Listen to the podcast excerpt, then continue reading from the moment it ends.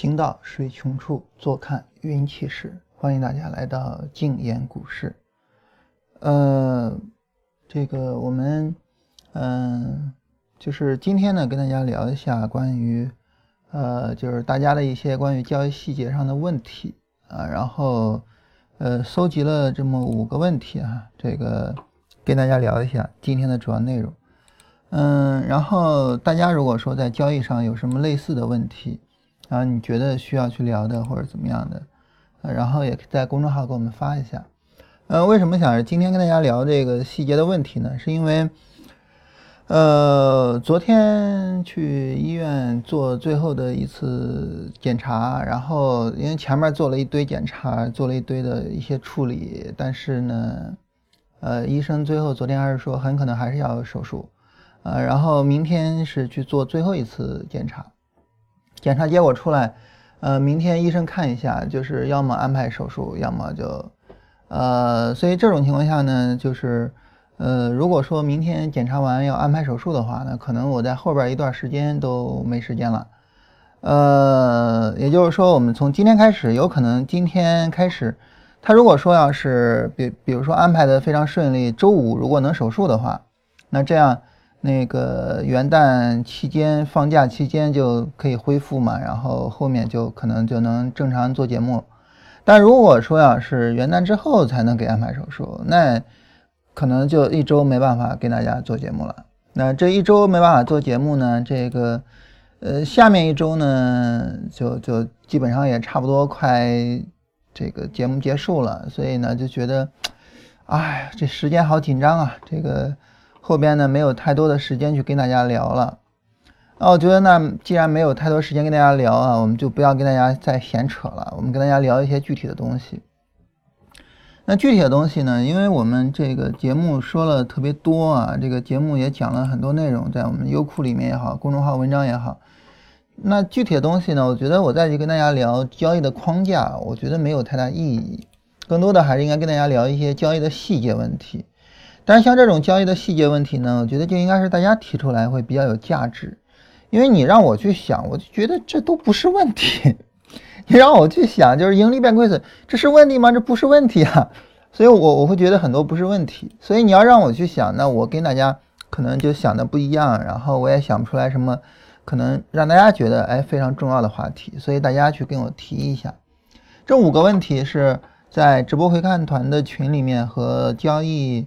技巧课的群里面，大家提到的五个问题，然后大家觉得哪儿比较重要，也可以把问题提一下，发给我们，在公众号发给我们。呃，在大家发问题的过程中，我先跟大家扯两句蛋啊，咱们聊聊一些心灵鸡汤啊，嗯，聊一些心灵鸡汤，然后跟大家聊一个呃棒球球员的故事。这个棒球的球员叫比利比恩。嗯，比利比恩呢，他是一个非常有天赋的呃球员。然后大概在高二的时候，那个时候呢，他参加高中的篮球队，呃，然后棒球队，然后橄榄球队同时参加。然后他是篮球队得分最高的那位球员，然后他是橄榄球队的四分卫。呃，与此同时呢，在参加美国大联盟的一场棒球比赛中，他的击打率达到了零点呃，达到零点五，这是一个非常了不起的天才。然后那个时候，很多人都会认为他是下一个棒球之神啊，就有点当年大家看科比的意思啊。所以呢，大家当时就觉得啊，这人了不起，这人太厉害了，天赋太强了。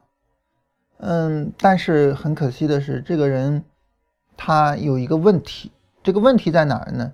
就是他不知道怎么去面对成功，他更不知道怎么去面对失败。当他走向球场的时候，每一次挥棒，那么既有可能迎来一个很大的荣耀，啊，比如说打出来安打或者是什么的，但是也有可能啊，会是一场耻辱。所以在每一次遭受到困难、遭受到挫折。呃，遭受到失败的时候，他都会，呃，非常的痛苦，然后去去摔他能看到的所有的东西。然后在这个时候，你说你应该怎么办呢？呃，你比如说哈，那，嗯，你是不是应该努力去训练？但是我们想，我是一个天才，那对于一个天才来讲，我还需要努力吗？对吧？天才，你比如说像李白写诗的天才，对吧？呃，顺手挥洒，然后就是不朽的篇章，我还需要努力吗？啊，那至于说我李白我写的诗，这什么五言七言啊，对吧？你看那行路难，那是五言还是七言啊？啊，所以就是随意挥洒，那天才嘛，所以天才不需要努力。那再比如说，你说，那你既然有过挫折，你既然有过失败，啊，那就意味着什么呢？就意味着呢？嗯，那你一定会有某方面的缺陷。其实，当我们有缺陷的时候呢，这未必是一个坏事情，因为当你有缺陷的时候，它意味着我们啊找到了我前进的方向。你比如说，呃，我们说像科比、像乔丹啊、像詹姆斯这样的球员啊，或者说像 C 罗或者是梅西这样的球员，那么他们就非常善于的去弥补自己的缺陷。你比如说像这个乔丹，当年年龄大了，年龄大了呢，那我像年轻的时候一样扣篮啊，或者突破啊，或者什么的，就不太现实。怎么办呢？改变打法，改变打法，然后就去练身体的协调性。然后后来我们看那乔丹的后仰跳投多么经典，对吧？所以就是当我遇到问题的时候，这个问题本身并不是问题。而当我不去解决这个问题的时候，它才是真正的问题。所以，当我们遇到了问题、遇到了挫折，那这个时候我们应该做的并不是别的，我们做的就是，啊，我沿着这个问题所指引我的方向去提升我的能力，这才是我真正应该做的事情。但这样的话呢，你就需要去承认我身上有缺陷。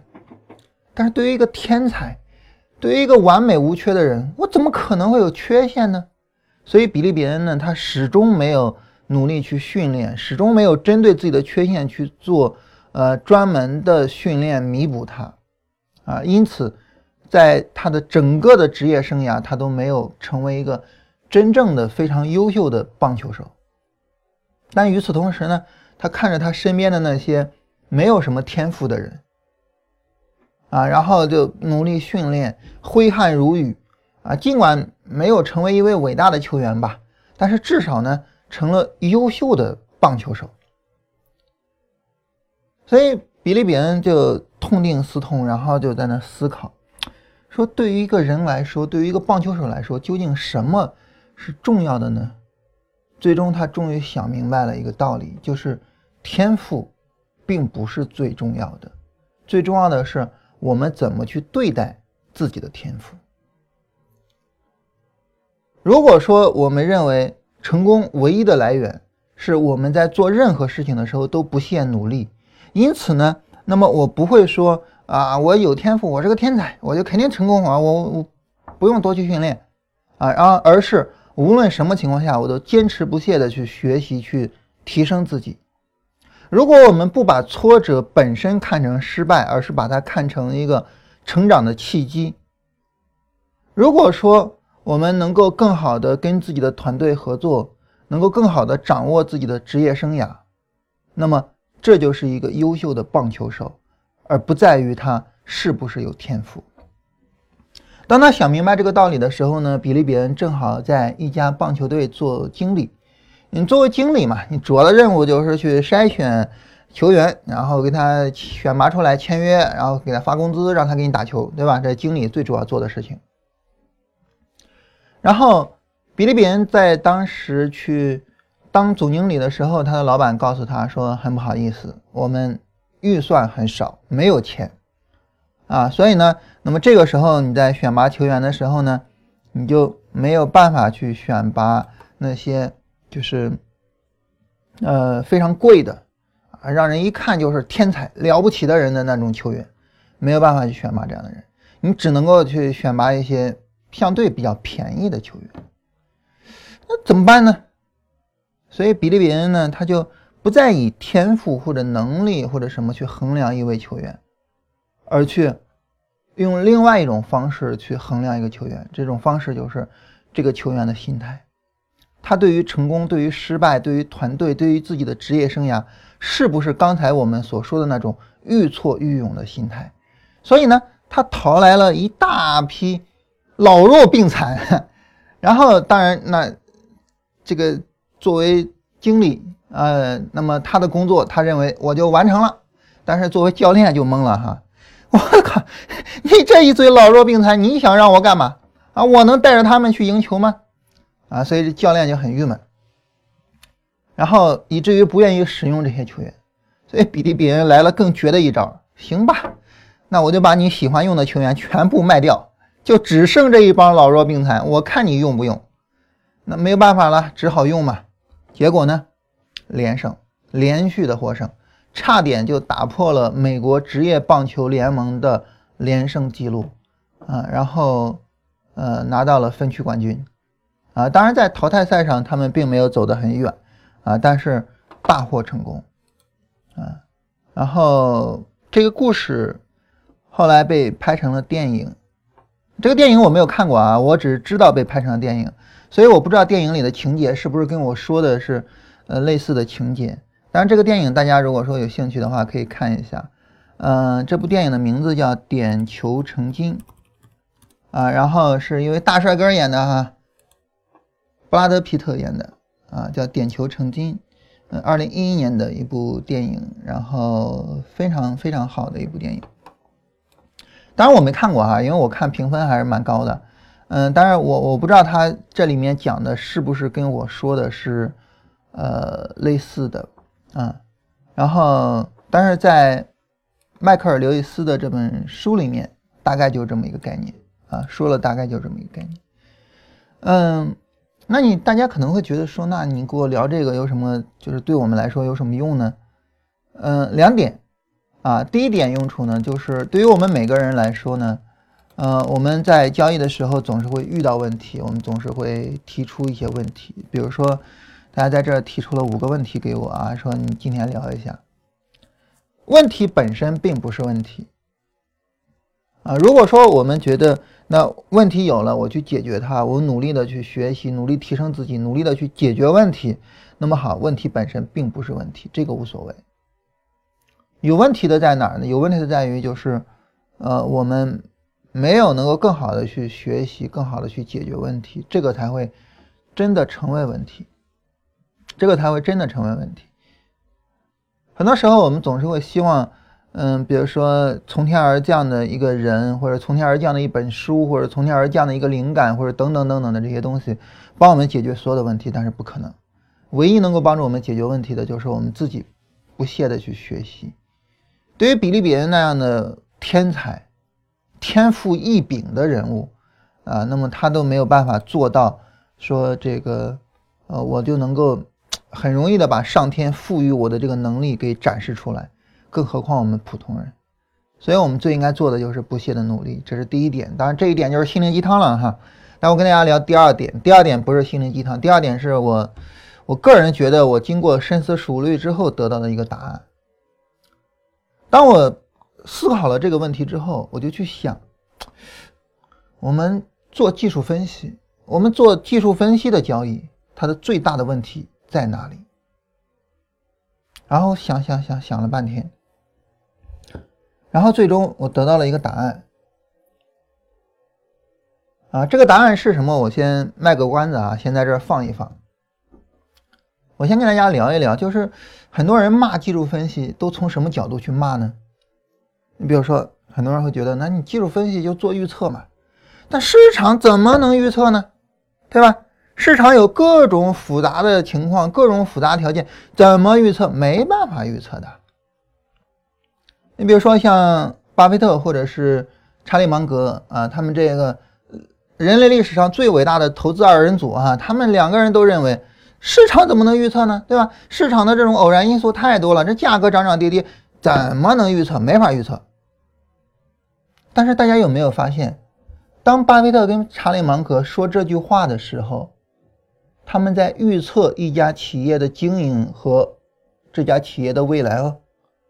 他们在预测华盛顿邮报、可口可乐啊，或者是吉列剃须刀的未来一片光明这难道不是预测吗？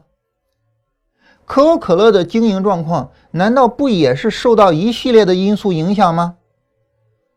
所以他们也做预测。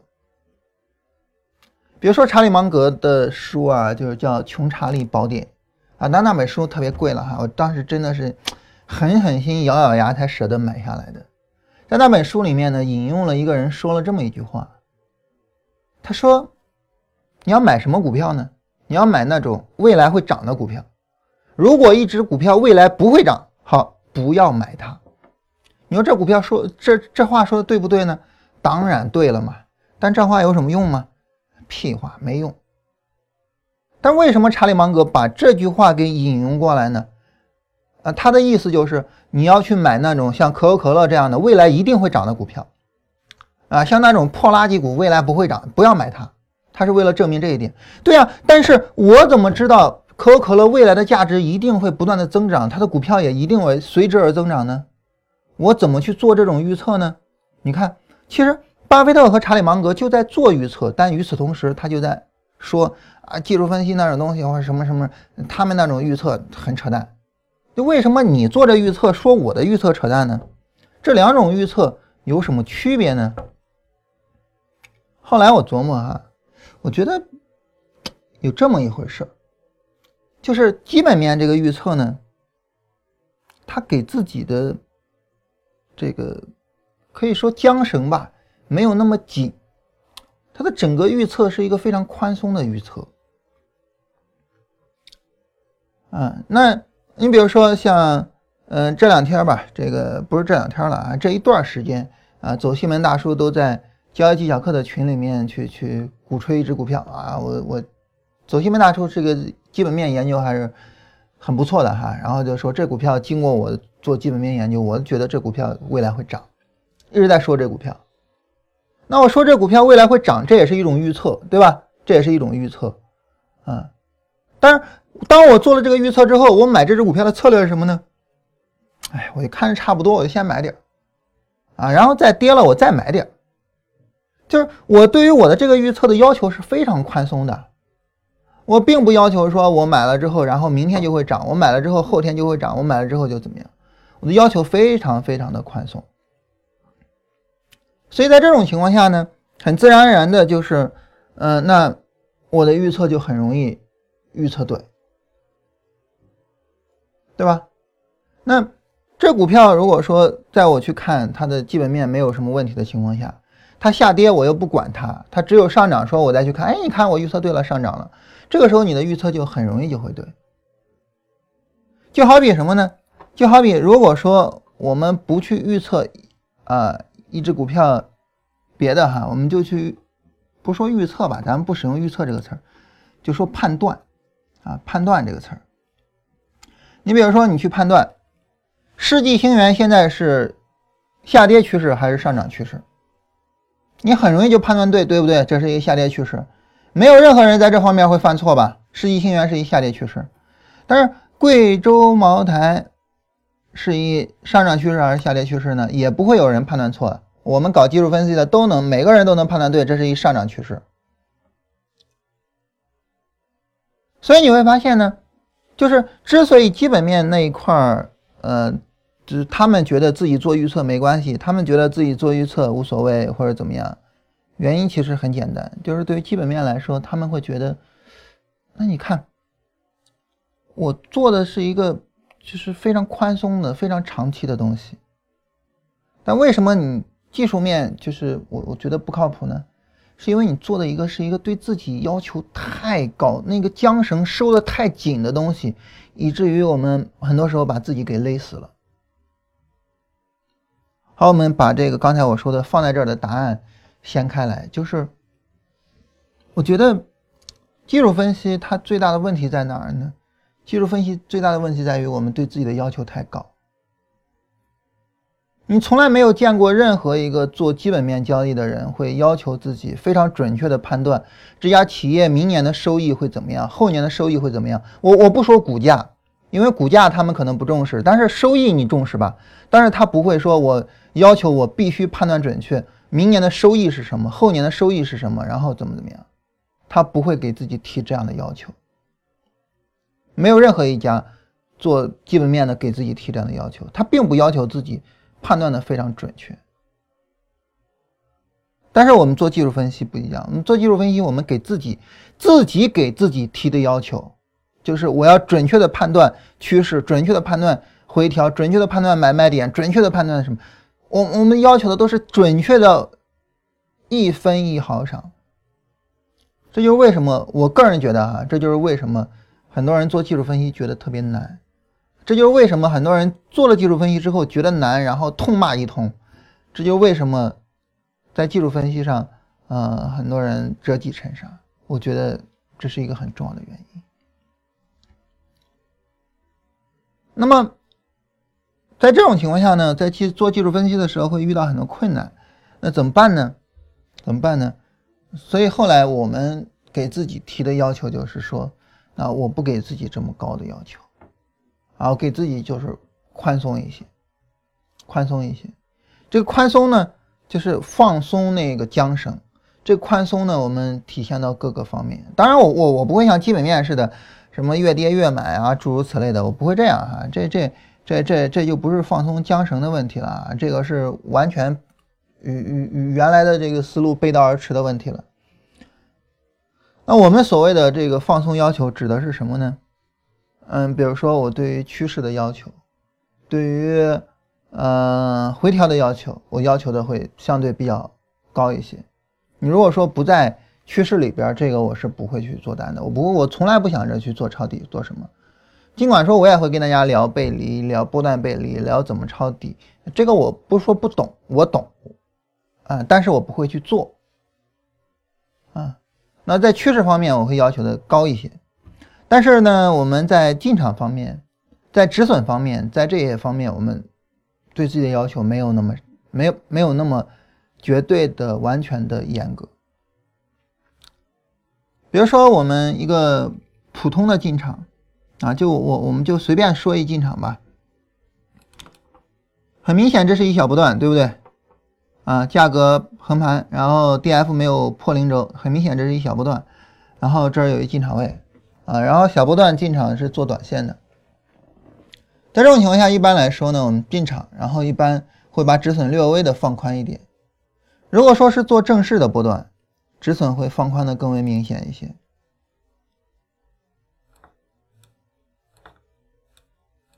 啊，当然，对于这个波段来讲，那你止损再放宽也要被止损一次啊。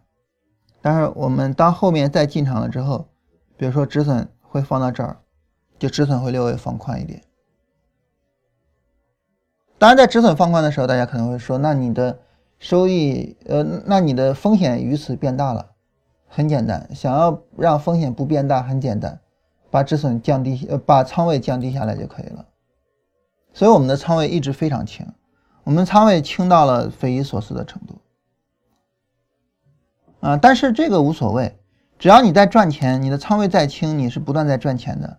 但是只要你亏损，啊，只要你亏损。你的仓位再重也没办法帮你获得利润，所以关键的是你能不能盈利，而关键的并不是说你怎么样去盈利啊。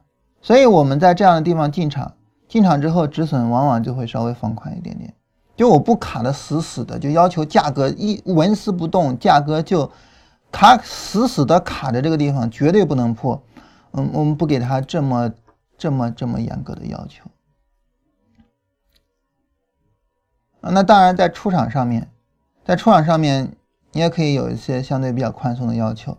做短线就不讲啊，做短线的话，你就别啰嗦那么多了。当然，做波段的话，你可以有一些出半仓的情况，可以有一些出三分之一仓的情况，然后也可以有一些拿到最后的情况。然后你出了之后，可以大致不差的接回回来，也可以怎么样？后来有一次，我跟一位朋友聊天啊，那位朋友，我说实话。我说实话啊，那哥们是就是坐庄那种概念的啊，当然咱不能具体说人家什么。然后我就跟他聊，嗯，然后我就提到我说，呃，你们这玩的是这么这么，就是这么刀口上舔血的活儿，那是不是你们就特别要求精准啊？但他跟我说的大吃一惊，让我大吃一惊。他说我们团队全都是差不多先生，差不多先生这个是呃胡适先生的一篇文章啊啊里面特有意思哈，这个我我我觉得是胡适先生写的特别有意思的一篇文章。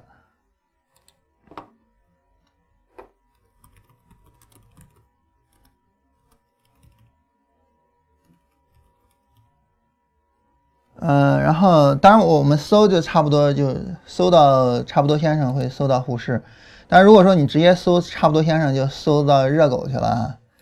嗯，然后这是差不多先生传啊，就是呃凡事都差不多。嗯，比如说买红糖又买了白糖回来，嗯，差不多嘛。呃，直隶西边是啥呢？他说陕西，先生说错了，是山西，那是差不多嘛啊，然后什么都差不多。然后最后呢？说这个病了，找一大夫啊，找一大夫呢。说本来想找汪大夫啊，却把这个兽医王大夫给找回来了。那汪大夫跟王大夫差不多嘛，这人医兽医的差不多嘛。结果最后给弄死了，弄死了呢。这哥们还说这活人跟死人这差不多嘛，这凡事差不多就行了，何必这么认真呢？啊，所以这个这个。呃，胡适先生就写了这么一篇文章，就说我们中国人都是一帮子差不多先生，啊，然后，但是胡适先生是非常苛刻的要求啊，说这个，呃，搞科学求的就是一星半点，求的就是不能差不多，就得非常准确，啊，呃，所以当时那哥们说他们，他说他们那帮人都是差不多先生的时候，我就是大吃一惊，啊，我说。这个有点匪夷所思啊，有点超乎我的常人的想象。那我当然就是一个正常人了哈。我说那有点超乎我的想象。他说这个其实很正常。为什么这么说呢？他说你比如说哈，假如说你你因为你难免在里边做一些高抛低吸嘛，对不对？啊，假如说你高抛低吸啊，无论以什么办法做的高抛低吸，我就随便举例子哈。要比如说你在这儿卖掉。然后下边到了均线支撑，你接回回来，你说你差这一分钱吗？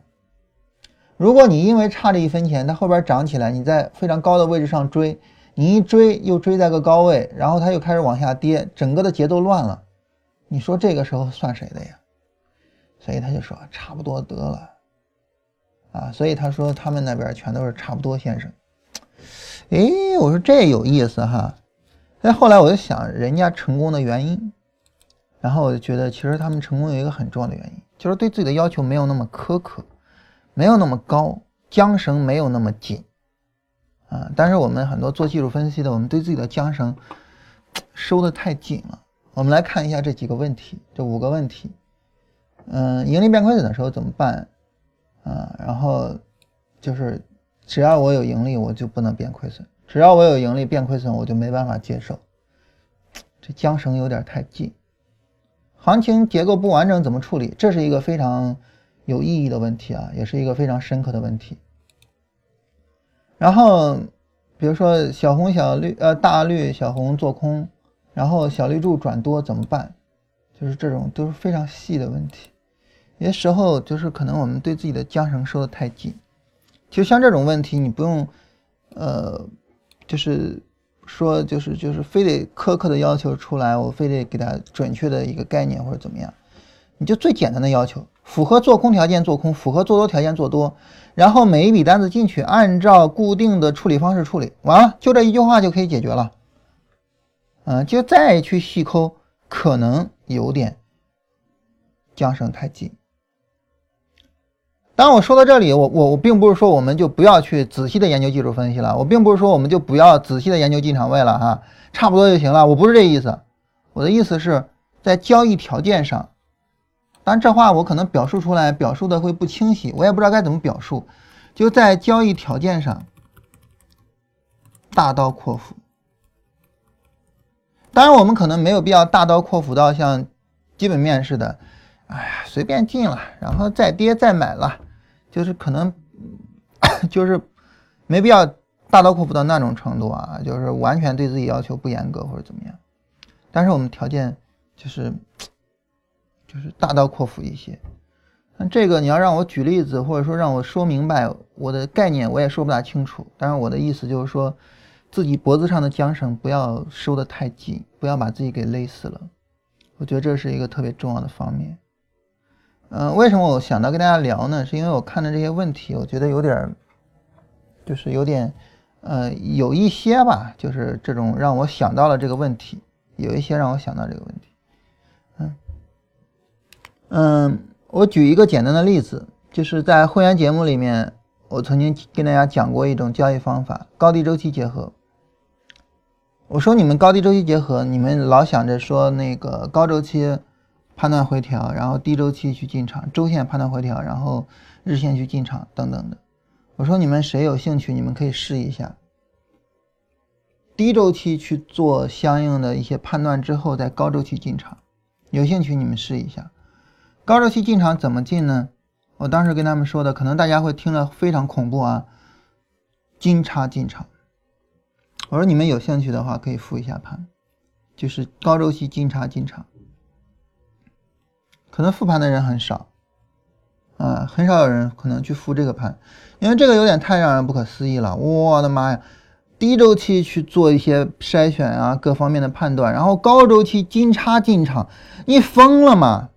但这就是一个典型的交易条件非常大刀阔斧的问这个这个交易思路。然后后来刘浩说，就是刘浩正好周末过来，他说我当时一听这个条件我就懵了。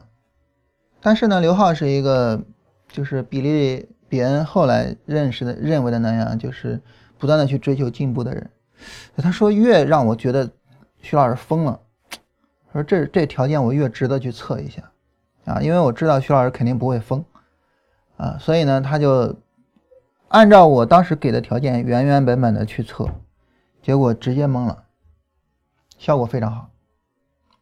所以他说这个思路我得改，我得改成我的交易思路啊！我说赶紧赶紧改啊！改好了之后，赶紧这个这个上模拟试试。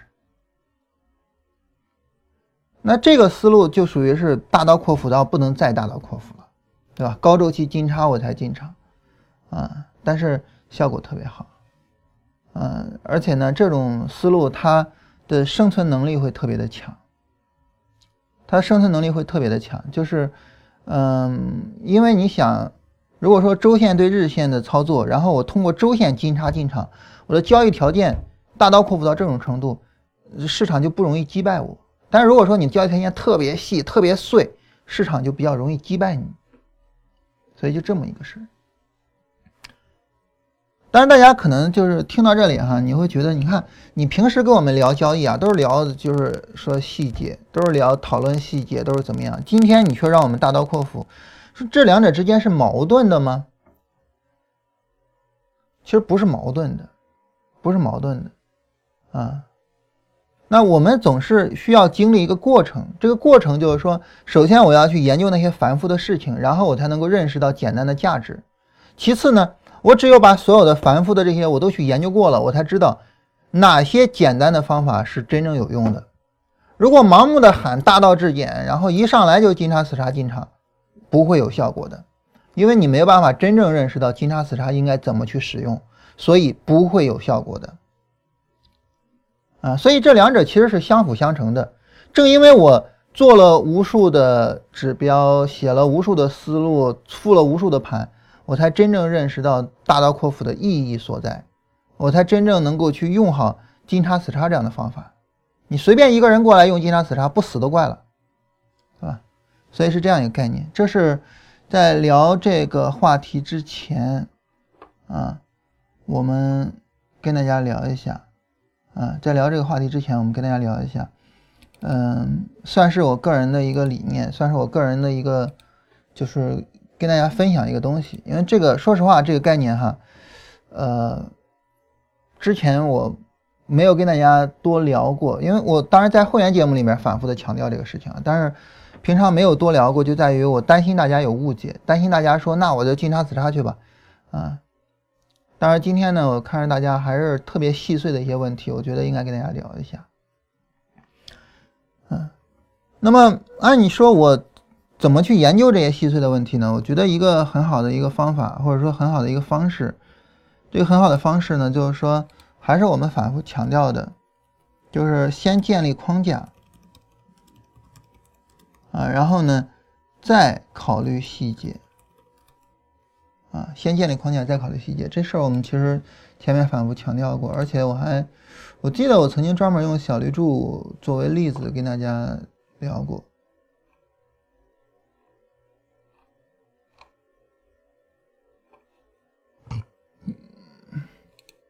就在这篇文章里面啊，然后根据小绿柱，我跟大家聊过这一点啊，就是先建立框架。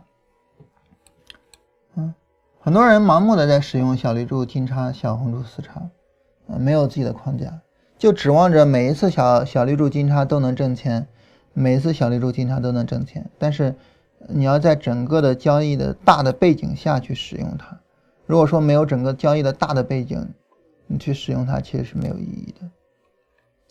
所以这是跟大家聊一下，就是我当年的一个思考吧。然后我当年根据就是说这个基本面和技术面的对比，各个方面，然后去思考技术面真正的问题在哪儿，我应该怎么去解决这个问题，这是我思考的一些结论。然后这些结论指导着我们后面设计交易系统的过程，而且呢，嗯。几乎每一次后面我们设计交易系统都是我首先会去搞一些非常繁复的东西，比如说这一次搞股票系统，啊，然后我们写指标真的写了几十个指标，啊，然后复盘那就更不用说了，太多次了，啊，但是我们现在搞到最后还是在搞这些非常，就是又回到了非常简单的东西上，就每一次都是先深入钻研一番，然后细细的研讨一番。然后从这些深入钻研和细细研讨的结论中找那个最简单有效的东西，啊，现在我们几乎每一次研究都是这样的一个过程，呃，主要就得益于我当时的那一段思考，所以今天跟大家分享一下。今天我们聊交易细节，我跟大家分享一个就是不重视交易细节的这样一个概念。所以，嗯，半个多小时过去了哈，好，咱们抓紧时间结束扯淡部分啊，总结一下两点，第一。啊，我们在做任何事情的时候，我们一定要知道，就对于我们来说，不懈的努力和学习是永远的成功的根本，啊，跟天赋跟什么的没有任何关系。第二，呃，对于我们做技术分析，我们之所以很难，之所以很多人指责技术分析，是不是因为别的？就是因为我们技术分析者自己给自己的缰绳太紧了，自己对自己的要求太高了。啊，如果说我们能够更加大刀阔斧一些，那么我们的操作成绩有可能比现在更好一些。当然，怎么有效的去大刀阔斧呢？就是首先深入挖掘，首先仔细的去研究每一个细节，然后在融会贯通之后，能够找到那个真正简单有效的部分。这个时候你会发现，哪怕就是进叉死叉的操作点，你也能够用的很好，啊。哪怕高低周期结合，高周期进差死差进场，你也能够用得很好，啊，这个结论很匪夷所思，但是这是我们的一个实践经历，啊，刘浩周末来的时候真的跟我说，哎，太震惊了，啊，所以总体上呢，我们在做交易的时候，就是要注意先建立一个框架，再去考虑细节，不要直奔细节。当你直奔细节的时候，你在不知不觉中，你脖子上的缰绳就会勒得特别的紧，啊。这是跟大家聊这个概念，聊完这个概念，我们来看这五个问题，然后大家有什么问题可以发到公众号。首先第一个问题是盈利变亏损啊，盈利变亏损怎么处理？比如说零零二六八五，我们来看一下零零二六八五，华能重机，嗯，这啊这周线，华能重机在十一月十号买进，华能重机在十一月十号买进有没有什么问题？没有什么问题啊，然后。呃，前面 D F 下零轴，然后 D F 抬升的一个小绿柱，啊，当然这个绿柱长度不算太小，但是这是一个 D F 抬升，然后 D F 拐头，然后进场，有什么问题没有呢？这个操作其实进场啊，进场的操作啊，没有什么太大的问题，啊，而且对华东重机来说，一个上涨，一个回调，走的没有太大的问题，当然就是这个回调在周线上没有什么反应了哈。啊，因为，呃，持续的时间没有那么长，所以在周线上没有什么反应。但是在日线上，日线单周期操作，这个操作没有什么问题。我们首先明确这一点，明确这一点之后呢，就是在这进场，然后中间有过一些盈利的部分，然后大阴线跌下来被止损掉。哇，华东重机这么大的股票，最终也能跌停哈。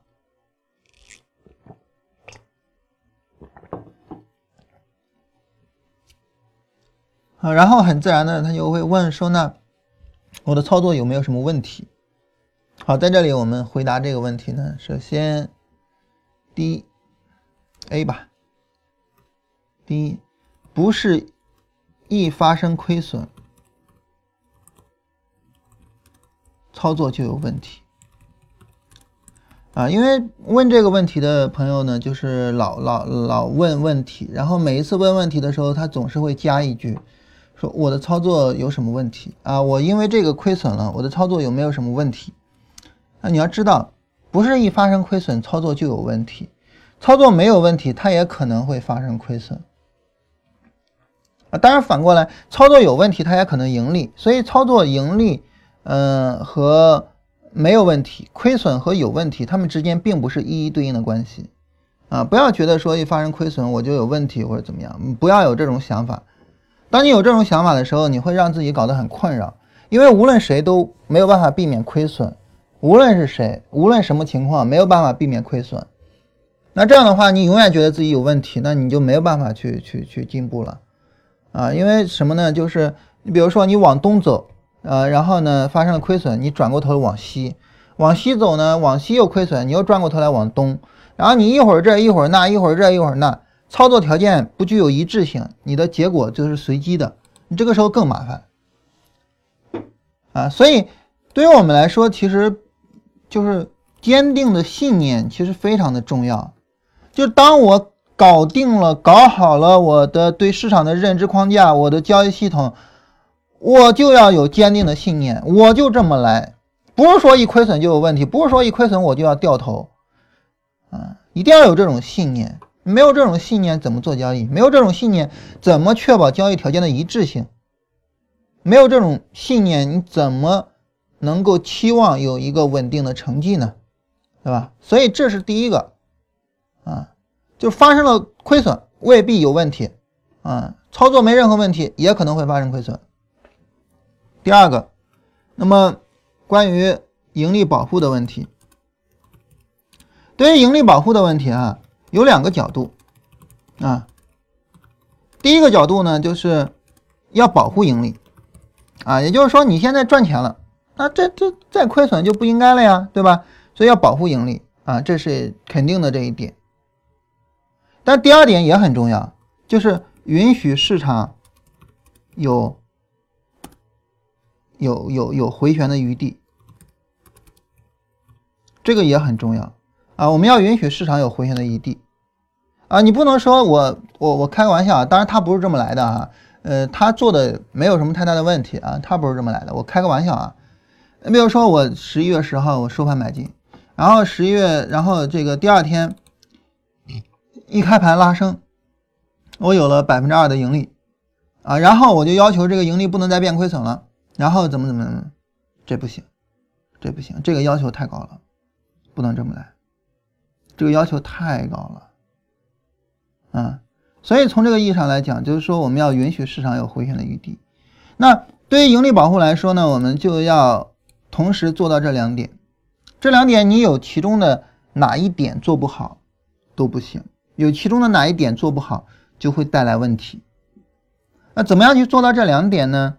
其实就是说，那结合两者哈，我们要在。盈利达到一定程度的时候，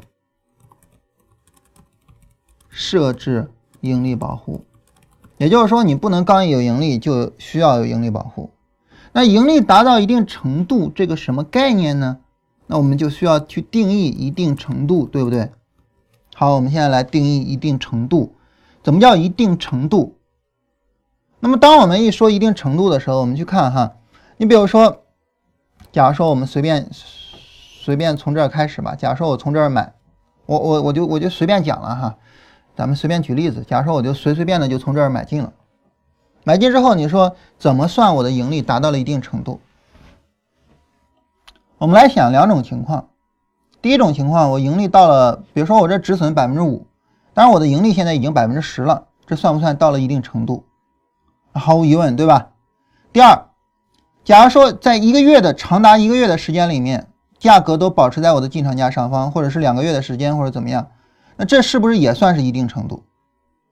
也就是说，价格它一直在我上方，一直在我上方，那这个时候它一旦跌下来，可能就会比较危险。所以这是不是也算是一定程度？那我们会觉得对，毫无疑问，对不对？毫无疑问。所以一定程度它包括空间和时间两个概念啊，一定程度包括时间呃空间和时间两个概念。对于空间来说呢，就是盈利达到止损的某个倍数啊，然后设置平保。这是空间的角度，那时间的角度呢？就是盈利时间达到多久啊？设置平保啊，这样呢，我们去保护我们的盈利，就是我不允许再发生亏损了，然后到我的进场价我就直接出来了。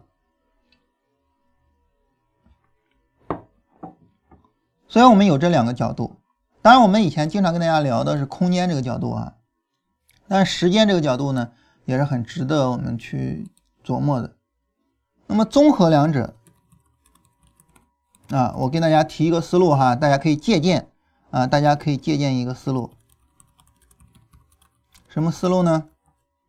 我们来看哈，华东重机啊，就在这个进场价。好的，我们来看啊，就在这儿进场，这根 K 线收盘进场，对吧？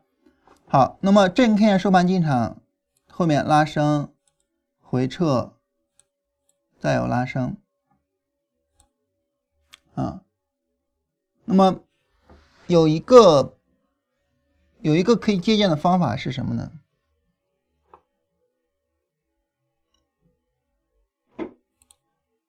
我们把这叫做 A 点，啊，进场点叫做 A 点。然后这高点叫 B 点，然后这叫 C 点，然后叫 D 点。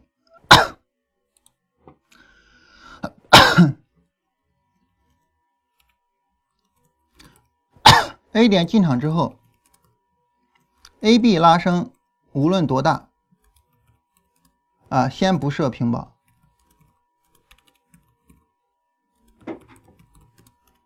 然后 BC 回撤。不扫止损，持有。当然，这个呃，就是如果说大家觉得那还是不够安全，那 A、B 拉升如果幅度大，我先设平保再说，也可以啊，也可以。当然，我就跟大家说一个借鉴的思路哈。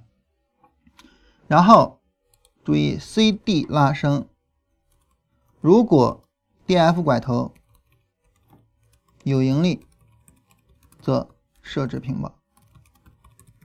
啊，这是一个大家可以借鉴的条件。这个条件我不记得我们有没有在哪个系统里用过哈。什么意思呢？就是让我进场的这一波拉升怎么拉我不管，但这一波拉升拉完回撤又往上拉，当然这个时候他如果说 D F 拐头的时候，那么这个时候我我当然我可以。直接出场也是可以的，对不对？直接出场也是可以的。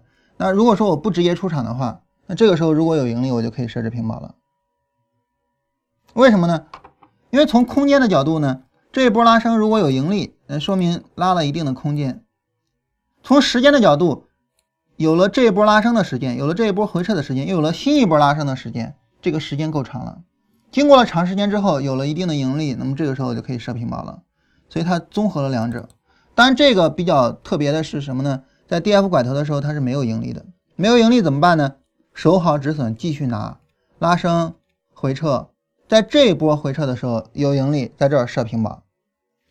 当然，这这就直直接就走掉了嘛，对吧？就直直接走掉了。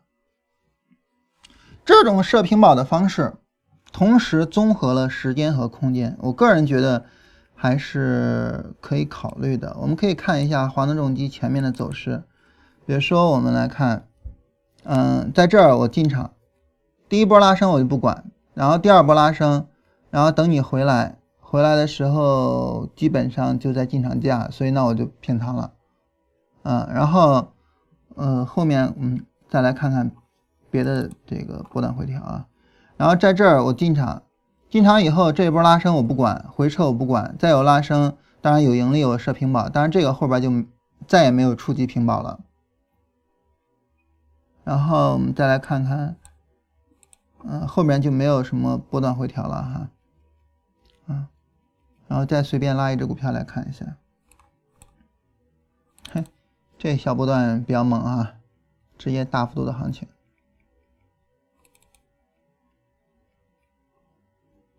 我们看这股票从底下，呃，然后拉升，然后下破零轴，这这这其实不算是很好的这种走势了哈，这波拉升特别猛。然后像这样地方，像这样地方呢，就属于是这个刚刚下破零轴啊，然后跌幅拐头我们进场小立柱，然后被止损。所以无论你呃。啊，这儿出红柱，然后 D F 拐头，D F 拐头呢，因为在这儿没有盈利，所以最终被止损，啊，然后这一波再进场，这一波拉升不设平保，这一波回撤不设平保，然后新一轮的拉升设平保，这样的话呢，也能够尽量的避免就是特别早的平保出来，否则的话，你在这儿进场，然后一拉升。我设平保，然后很快就出来了，对吧？很快就出来了，这样呢也能够去保护一下自己的单子，就是说，呃，你不很快的平保也是对单子的一种保护，嗯，然后这儿也进场，嗯，然后当然后边就直接拉起来了哈，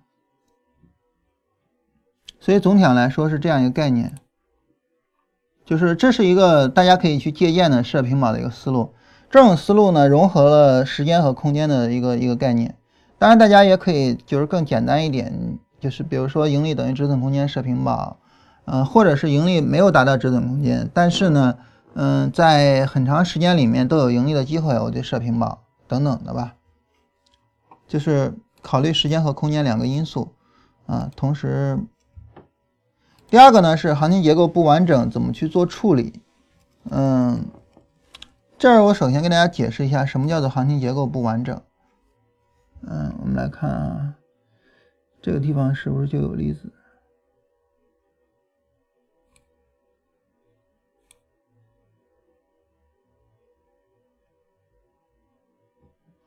嗯，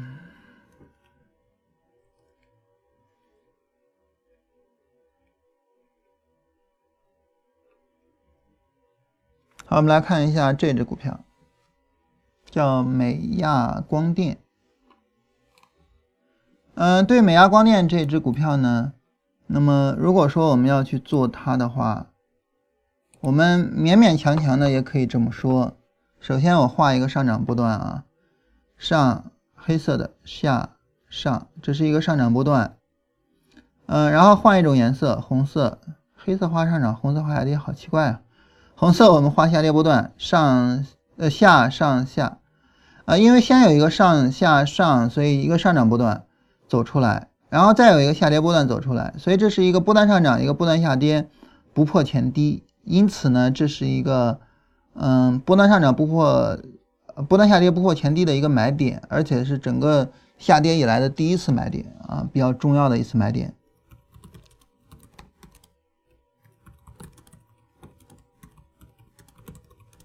但是，但是。嗯，但是结构不完整，结构不完整啊。所谓结构不完整，就是这个上涨它不是说就是自己独立的上下上，然后往上的一个至少三浪，下跌也不是自己独立的，它们有共用的段落。就这两段走势被两者共用，被波段上涨和波段回调共用。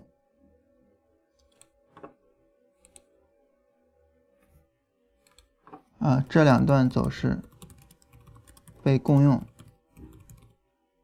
嗯，然后结构不完整。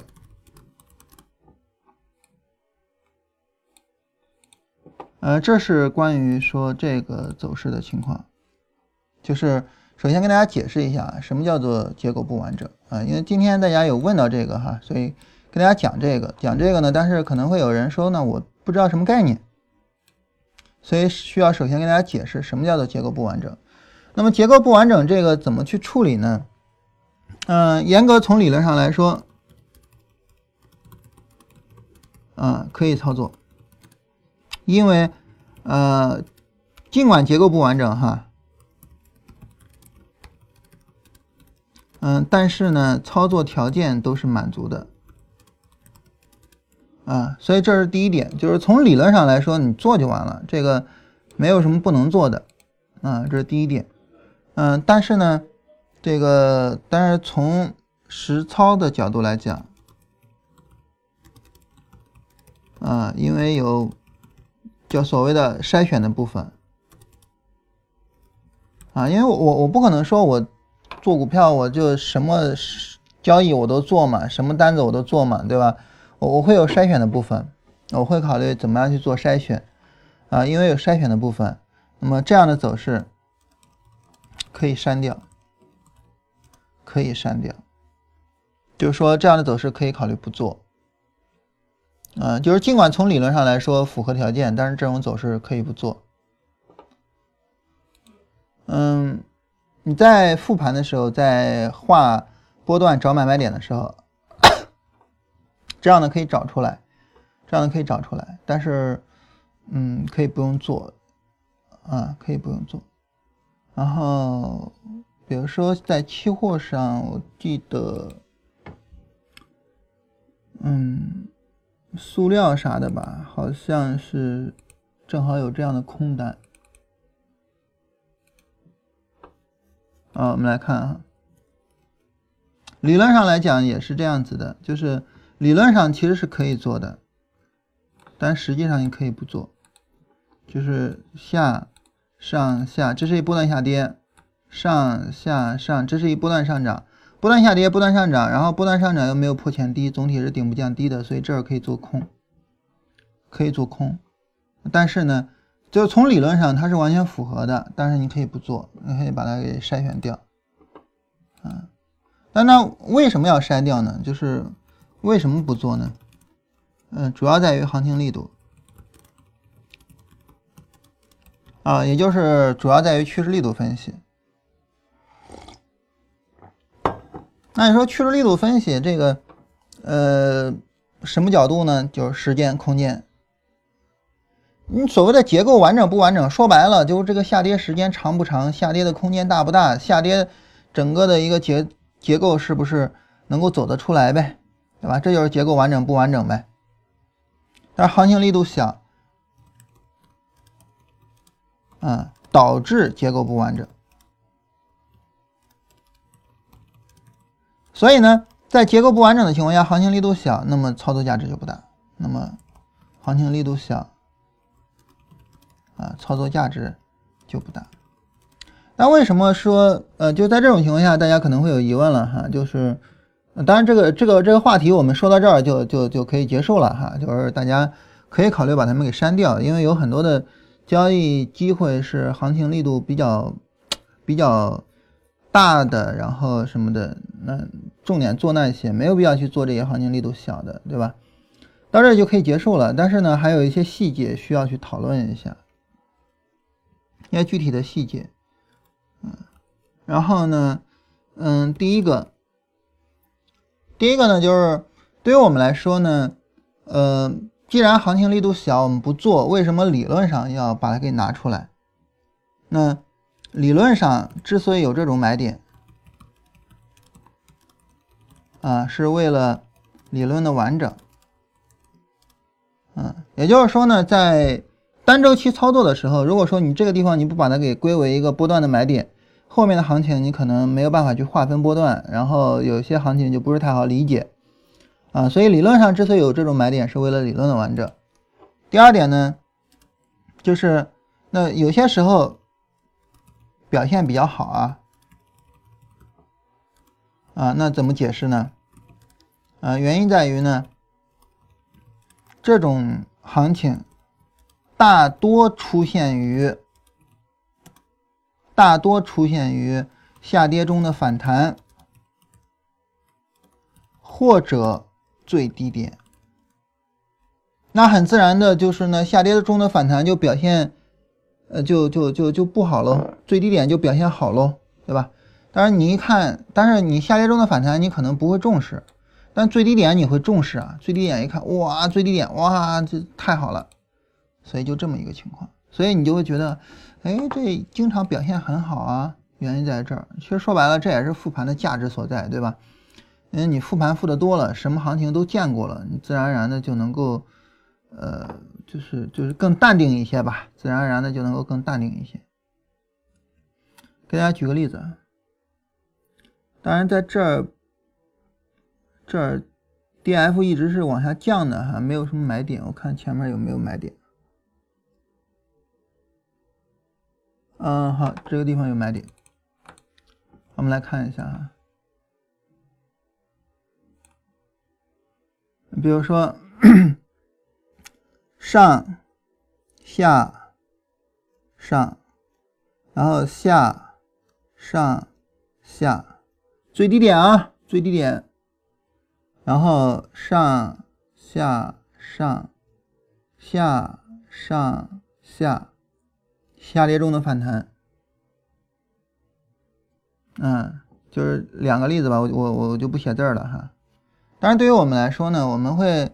非常容易就看到这个最低点，哇，这表现很好。哎呀，尽管结构不完整，但是表现很好。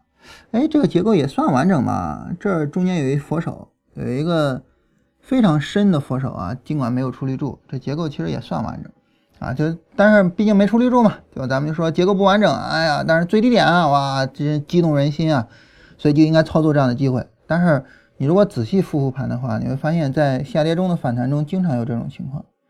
只要新一轮的下跌速度没有那么快，不是非常快的就破位了或者怎么样，往往就会给你这种买点，然后把你给骗进去，啊，往往就会这样。那这个地方比较好的就是它没给买点，这个地方 D F 一直是在往下降的，否则的话也也是会被被骗进去的。这是第三第二点，第三，那么既然嗯，根本点在于行情力度。啊，那么如果行情力度大，也可以操作啊。当然，这个时候你就需要对行情力度做一个准确的判断了哈。一个比较典型的例子在美的集团上，这个是上涨过程中的啊，不是在下跌的时候出来的。哦，我记错了，我记错了，我以为这个是没有完整结构，这个结结构也很完整哈。嗯。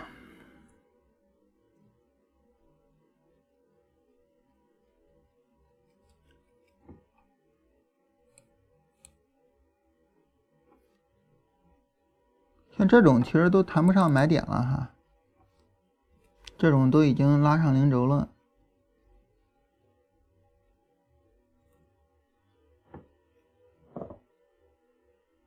啊，记错了，然后看看别的呢。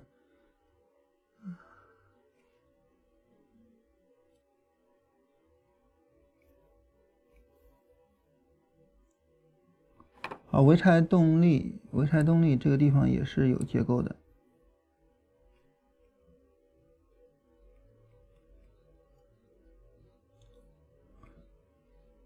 那我们就不举例子了吧，然后记错行情了哈。尤其是在牛市中，牛市过程中，有些时候结构不完整是可以的，就是不是最底下那一次，有些时候是是可以的。就是尽管它的结构并不完整，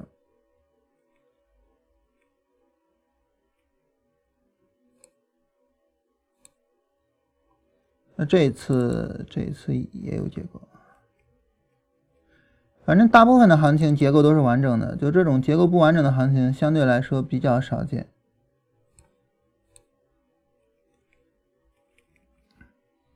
那就存而不论吧，好吧，因为因为咱这个。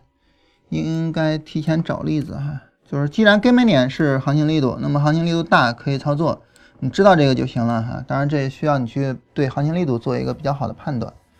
啊，这是总体上来说的这么几个方面，就关于这个，因为这也是一个很重要的理论问题。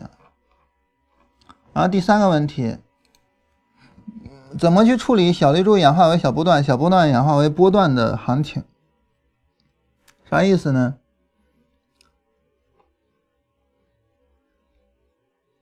这意思呢，就是说，这走势啊，本来是一小绿柱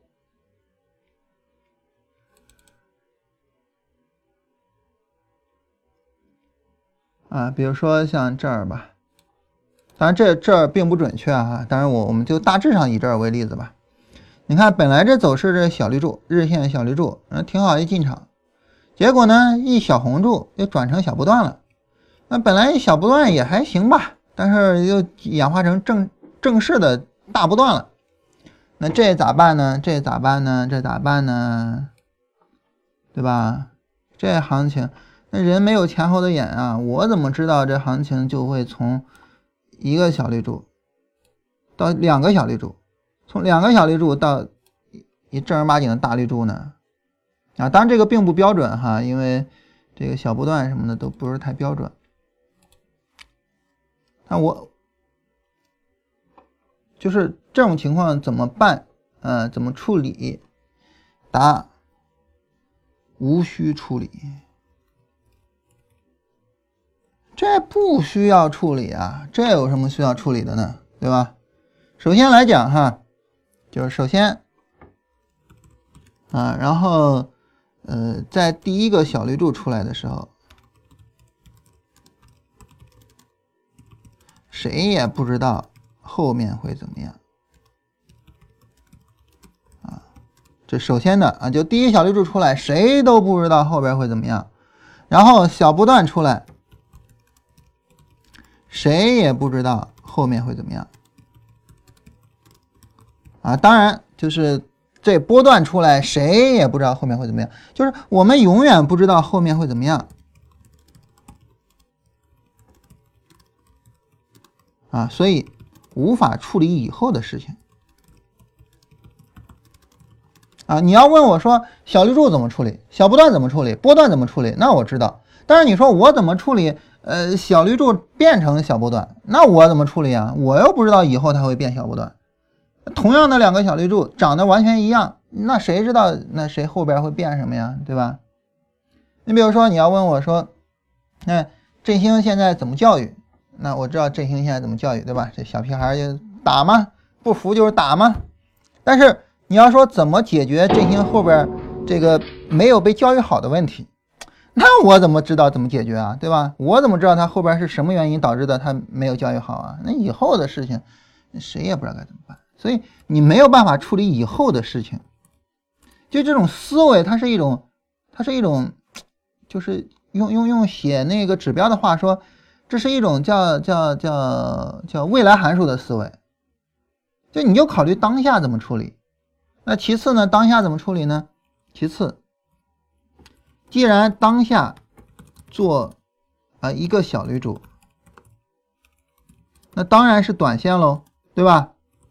那当然是短线了，这毫无疑问啊。所以如果说你说我这小绿柱我要进场，那肯定就是低周期找进场位，然后一个短线拉升我就走掉了呗。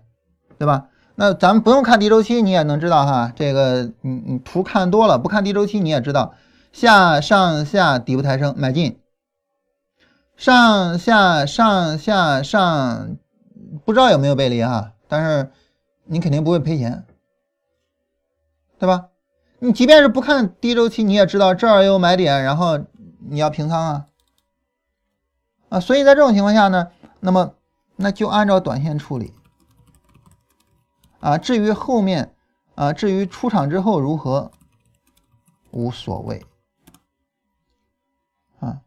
那既然当下是小波段，啊，那当然也是短线喽，对吧？小波段也是拿一个短线啊，呃，当然也是短线喽。那按照短线处理。啊，至于出场之后如何，无所谓。就跟我没关系了，我都出场了，我搭理他干嘛呀？所以这这这怎么处理？这无需处理啊，无需处理。但至于说你说那我我我一一这个这个，既然小绿柱，那我小绿柱金叉，然后我就死拿着，那就是你的问题了，那这问题就大了，对吧？小绿柱金叉为什么死拿着呀？所以就是先有交易框架，再去说具体的细节。嗯，走势出现大绿小红做空以后，后面出现小绿柱做多，这种走势空单平保，多单应该进场还是观望？答：多单是否进场和之前的空单毫无关系，只看是否符合多单进场条件。也就是说，这个问题啊，反映了我们一个毛病，就是该考虑的不考虑，不该考虑的瞎考虑，对吧？那什么叫做该考虑的不考虑呢？你做多单，你唯一该考虑的就是市场是不是符合你多单的操作条件。你为什么不考虑这个呀？你做多单，它和之前的空单有个什么关系？你为什么考虑这个呀？所以就是不念过去，不念过去，不念过去，啊，是吧？那比如说俩人过日子。你其实你唯一应该考虑的就是怎么跟现在的人过好日子，而不是说你初恋过得怎么样，对吧？那这个是一个非常简单的道理啊，这个简单到了没有太大的必要去跟大家在掰扯的一个程度啊，所以很简单啊，这个我们就不多说了，大家应该能明白这个道理。然后我们再来聊下一个问题：怎么判断波段行情结束？嗯，答案一般来说啊，就是呃，顶部结构是一个方面啊，顶部结构是一个方面。然后呢，嗯，背离或者是顶部降低之前的一个回撤是一个方面啊，比如说背离之前的回撤是一个方面。啊，这个之前我们都讲过，所以我就不说那么那么复杂了哈。比如说，背离之前的回撤是这种啊，然后这个背离往往比较有效，往往比较有效啊。然后最好这个背离这一波拉升还能也能拉的比较大一点，这样的话就会比较有效。但是如果说背离之前的拉啊回撤是这种，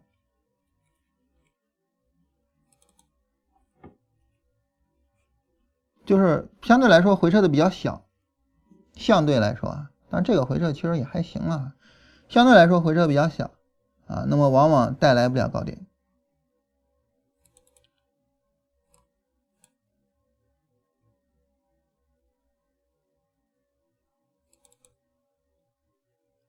所以就是这样，有这样一个区别，啊，有这样一个区别，就是你看背离之前的那个回撤，其实这个回撤的力度还是可以的，我觉得这个背离其实是应该出一下的，所以我就在找这个背离回撤的力度不大的案例。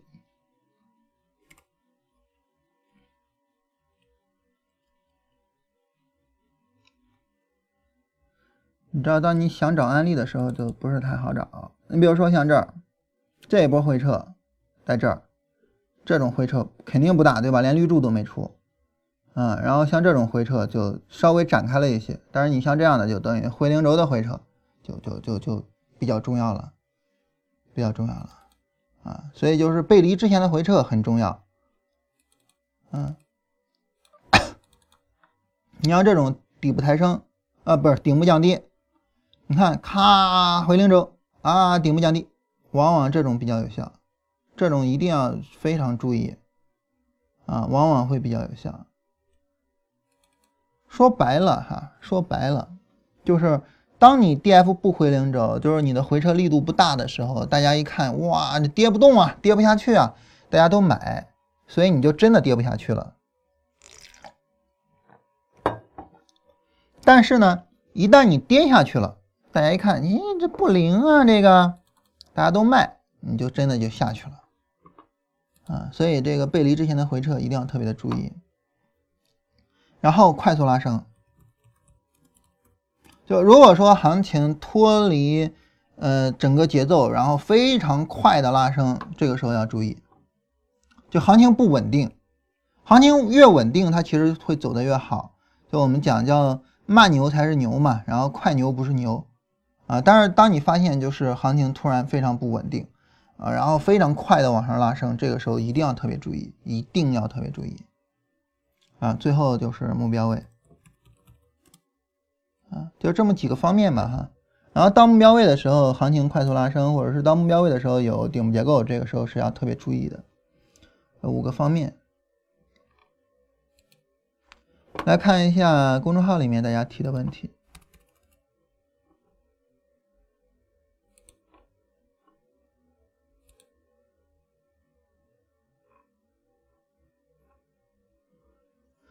呃，对于反弹或者结束的判断，高周期有一下跌趋势，准备反弹去做空；对应的低周期有一波段反弹，反弹到高周期上。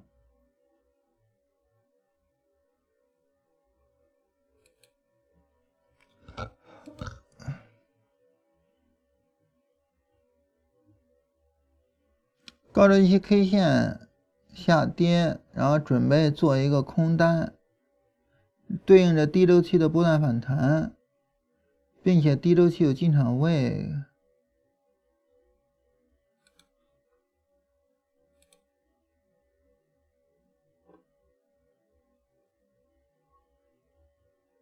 其实这个就是我刚才说的问题啊，这个这个我就不往里边复制了啊。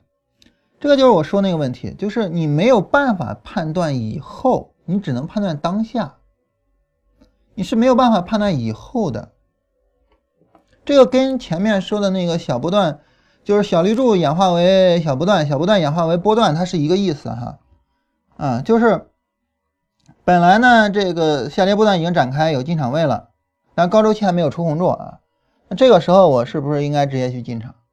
那如果说我不进场啊，耐心等红柱，它也有可能跌下去。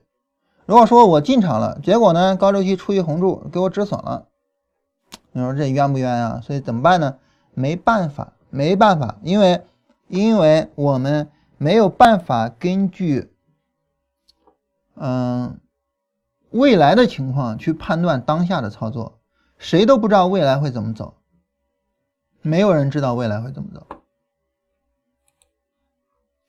然后下一个正纯幺八零五多单要不要出？啊。这种实际操作的问题，我觉得是应该按照自己的情况去进行操作，而不应该去问其他任何人。啊，如果说问我的话，我会觉得怎么还没出啊？出的有点晚啊。二二五七六的多单，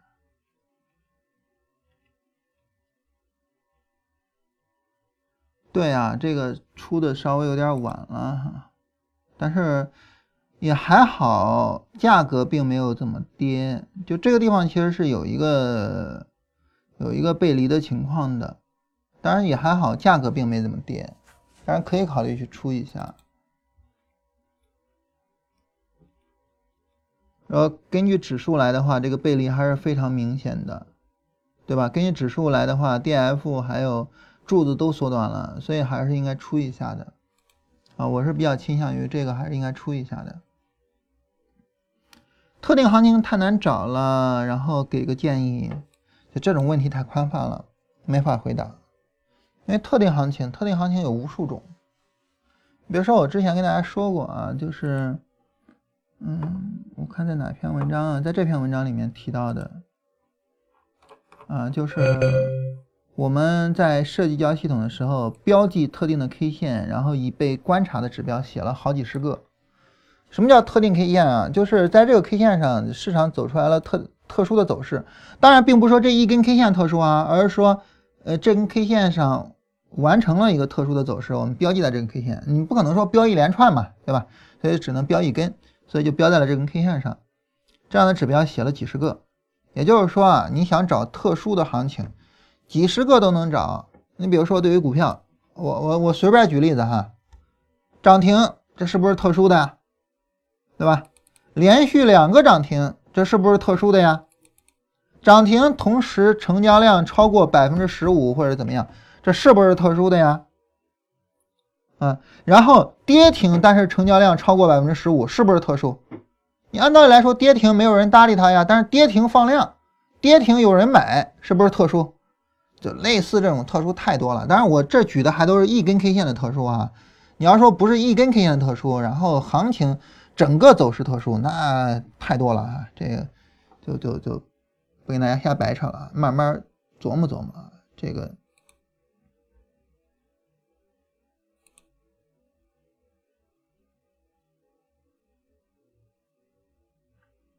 嗯，零零二零八零中财科技。零零二零八零，中财科技，嗯，十月二十日二十二点六元，十二月二十日啊，二十二点六元买进，有没有问题？没问题，啊，这操作没有什么问题。期货做一笔短线怎么理解？我我刚才有说这话吗？我我没说期货做一笔短线吧，我说的是这个小绿柱，这是一笔短线。我刚才应该讲小绿柱是一笔短线，小波段是一笔短线，我应该没说期货是短线。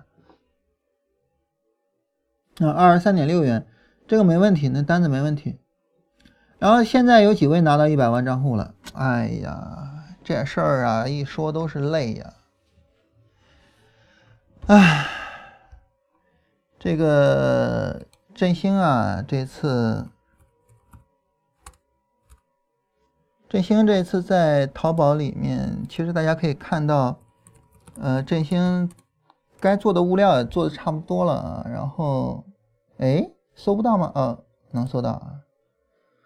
但这个这个大家不要被价格给吓晕了啊！这价格振兴随便输的啊，实际上价格是一万两千八。嗯，然后呢，这一次振兴搞了一个。就是说这个，说说叫什么会员零会员价，不是零会员费，零会员费这啥意思呢？嗯，这这振兴弄的啊。他说你在购买中人会员之后，设计交系统通过模拟阶段，我们会邀请你给我们所有的会员做一个内部的分享啊。然后同时为了感谢你对其他会员的贡献，我们将会提供一万两千八百块钱的酬劳啊。然后等于这是一个给大家提供的一个分享奖励的一个计划。对于分享奖励的计划来讲呢，因为第五批会员的这个这个这个会员费就是一万两千八，所以如果说你能够通过了呃模拟，然后拿到这个分享奖励计划呢，那么等于你是零会员费。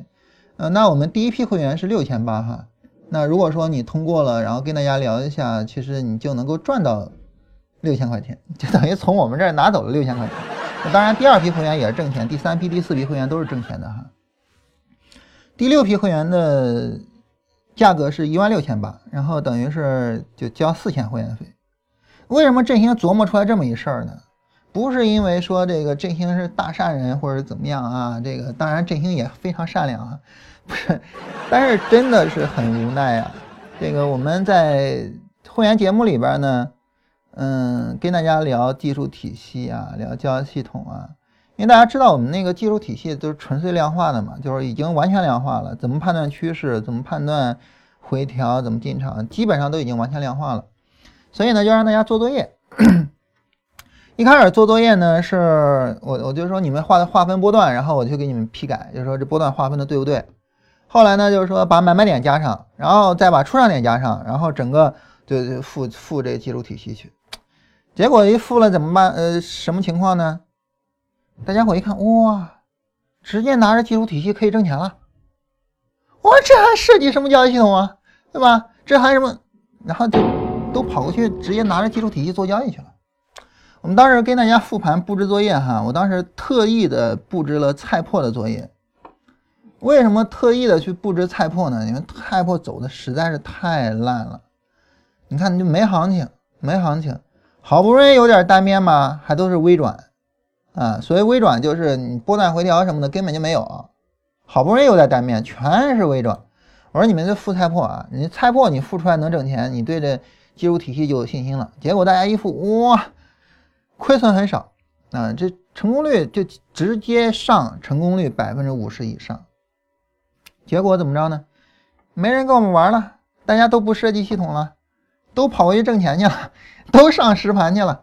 然后像算了吧，就就不说谁谁了哈，就不就不点名了哈。嗯，然后这个你比如说刚才问问问题就是我们会员哈，然后说这单子挣钱我啊心碎了一地呀。我跟振兴真是心碎了一地啊。本来想着这个跟大家好好聊聊对吧？大家好好设计交系统，结果没人陪我们玩了，怎么办呢？那振兴就说那干脆吧，就是咱们就往外发钱吧，看有没有可能通过往外发钱去刺激大家再继续陪我们玩呢？啊，所以这次这个刘浩过来，周末刘浩来嘛。我还跟刘浩说：“我说你别像他们一样啊，你好好设计你的啊。”然后这刘浩说：“你放心啊，我先做着实盘养家糊口，然后继续设计。”开玩笑啊，他没做实盘。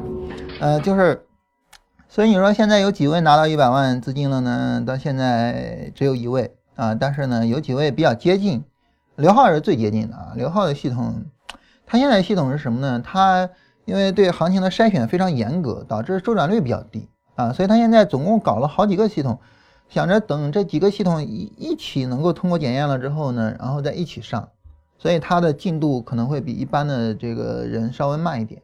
刘浩是有大志向的，刘浩是呃不看眼前这点小钱的啊，所以他想着拿那个资金，然后去等以后发产品的啊，所以他想着把所有的准备都做好。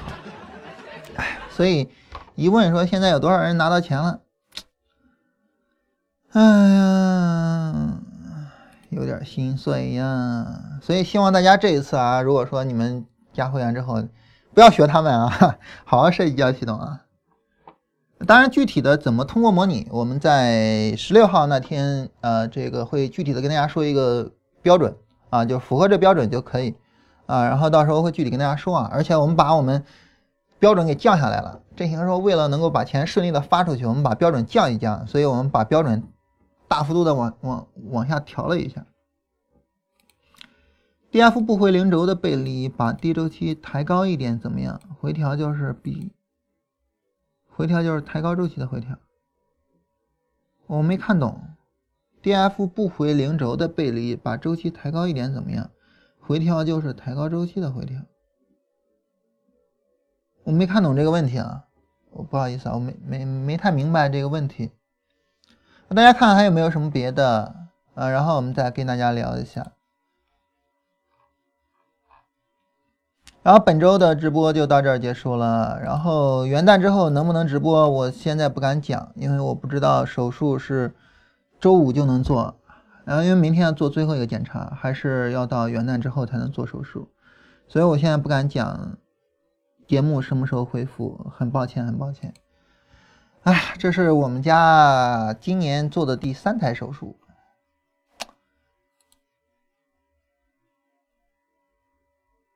有没有已经不用？当然，实盘的交易系统可以看一下。不可以，这个没得讲啊，这个肯定不可以啊，这个 开玩笑的嘛，对吧？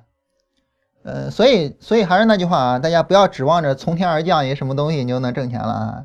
这东西没有任何人会给你的，没有任何人会给你，当然我们也不会给，啊，这个没什么好讲的。那大家如果说没有其其他别的问题，我们可以啊到这儿结束了。然后，嗯，就是就说我我我刚才提到家里边啊，这个这次我爱人如果住院动手术啊，这是我们家这是今年第六次还是第七次住院，然后第三台手术。嗯，但是你对于我来说，我是一个什么想法呢？我那天跟雅琪聊天啊，就提到，我说这世界上有两种人，啊，第一种人呢，就是你觉得什么事儿都能解决。哎，我忘了是跟雅琪聊还是跟振兴聊了，反正就聊这么一内容。就我觉得世界上两种人，第一种人就是你觉得什么事儿都能解决，他没有无法解决的事情。如果说你认为某一个领域、某一个范围，有什么事儿是你解决不了的，那么在那个领域那个范围，你放心，你一定搞得乱七八糟。啊，那你比如说对于我来说，就是我跟陌生人交流或者怎么样，我就觉得，哎，这我干不了，这这事儿我不行。所以在人际交往方面，我搞得乱七八糟，就一塌糊涂。啊，有一些有一些这个非常惨重的经历啊，当然不是太好跟大家讲。啊，因为涉及到其他人，不仅仅是因为人际交往嘛，肯定涉及到其他人，所以不好跟大家讲。但是有一些真的乱七八糟。所以就是说，第一个就是你你你你认为什么事儿都能解决。第二个呢，就是你认为我不行，我我不行，就可能会有些人就是走到这一步上就说我不行，有些人走到这一步上再说我不行。但是总归只要你一说我不行，那行了，这事儿结束了，这事儿结束了。当然，我不是说你一说什么事儿都能解决，你就一定很牛逼。你比如说打篮球这事儿，我能解决，我能搞定，所以我就能成乔丹，那是开玩笑。但是，当你认为什么事儿我都能解决的时候，你一定能够挖出来自己最大的潜力。而对于我们来说，这是最重要的，对吧？我能不能成为乔丹不重要，但是我能不能把篮球打到我个人的最大能力上，这个对我来说非常重要。啊，这个道理大家应该能明白，所以呢，就是对大家来说呢，大家，呃，今天我跟大家聊这些交易中的这些问题，有问题怎么办呢？解决，怎么解决呢？就通过自己的努力，通过自己去学习、去复盘等等去解决这些问题，就非常简单的一个道理。但与此同时，你应该有一个信念，就这个事儿我能解决。如果你有这个信念，那么在交易上你就一定能够发发挥出自己最大的潜力。但至于说你能不能成为巴菲特，能不能成为彼得林奇，这个不重要，重要的是你在你的交易生涯结束的时候，你不会说那五个字，叫做“我原本可以”，这就够了。只要你不说这五个字，这就够了。但是反过来就是，如果你就说我就是不行，老师你能给我一什么东西吗？老师你能怎么样吗？嗯。基本上这个嗯就会出问题。哎，大家可能会觉得奇怪啊，就是哎，你今天怎么老给我们灌鸡汤啊？但是因为我我觉得就是对于我个人来讲，我我今年的经历，我觉得可能很少有人会这么 这么去度过一年吧啊，然后一大堆乱七八糟的事情，然后在你三十二岁的时候，呃，就让你体会到上有老下有小啊，这个可能很少有人会。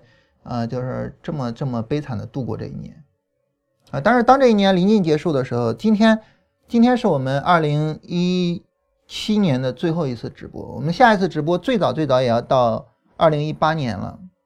当我去回顾这一整年的时候，呃，我就觉得我对于这一整年，我跟我爱人聊天啊，我说，当我回顾这一整年的时候，我会觉得，就是我对于这一整年充满了感激。嗯，我会非常感激，呃，所有的医护人员。我我这个这个感激，我在节目里反复的说过。我我深深刻刻的认识到，就是医护这个行业，它不是一个服务行业，而是一个帮助你的行业。这是我自己深深刻刻的认识到的。我非常感激他们每一个人，啊，他们每一个人都很了不起。然后非常感激像喜马拉雅，啊，像优酷。啊，他们当然大家不知道他们跟我们的一些交往，一些啊，然后他们每一个人都非常的尽职尽责啊，然后我我我记得非常清楚的就是，比如说有一次我写那个优秀的绵羊的读书稿，然后编辑老师跟我说不行，你要会就是就是你要学会就是平衡书里的内容和你自己的表达，哇，那一瞬间我突然明白，就是我以前的读书稿问题出在什么地方。然后现在我觉得我写的读书稿会比以前要好很多，啊，然后就是这种成长啊，就是他们会去督促着他们的合作者去成长，我觉得这是非常了不起的地方。那当然我非常感谢大家，对吧？这陪伴我们一整年啊，然后像那对振兴他们那就不用说了，对吧？对于我们家里人那就更不用说了，啊，然后所以我觉得我对我身边的每一个人心里面充满了感激。啊，然后跟我爱人聊天聊到说，我回顾二零一七年一整年，我对于身边的每一个人充满感激的时候，我那时候突然发现，哎，我感觉我这心态还比较好哈，就是是一种就什么事儿都能解决的心态，是一种，呃，我怎么样做最好，怎么样做能够解决问题，我怎么样做的心态，而不是去怨天尤人。所以我觉得就是，当我终于把这一年给熬过去了，啊，当然刘浩跟我讲说你明年还要倒霉运啊，然后终于把这一年给熬过去的时候，然后我突然发现就是，帮我熬过去的其实，嗯，不是别的，就是，呃，你。认为什么事儿都能解决，然后你就去解决所有的问题，以及，呃，身边的所有这些人对你的帮助。所以我靠我自己的信念，靠我们大家所有人，我把这一年给过去了。因此，我觉得我今天要跟大家，就是聊点鸡汤啊。咱们这个聊聊鸡汤，可能也很久没聊了。但是我觉得今天，二零一七年的最后一期直播，我要跟大家聊一聊。好了，那说完这些，我们今天就到这儿。我们二零一八江湖再见。但至于说是哪一天，这个我现在不太好讲哈，这个很抱歉。然后我们能直播的时候，我会第一时间在公众号跟大家说一下。好，我们这个今天节目就到这儿哈。二零一七年我们落下帷幕。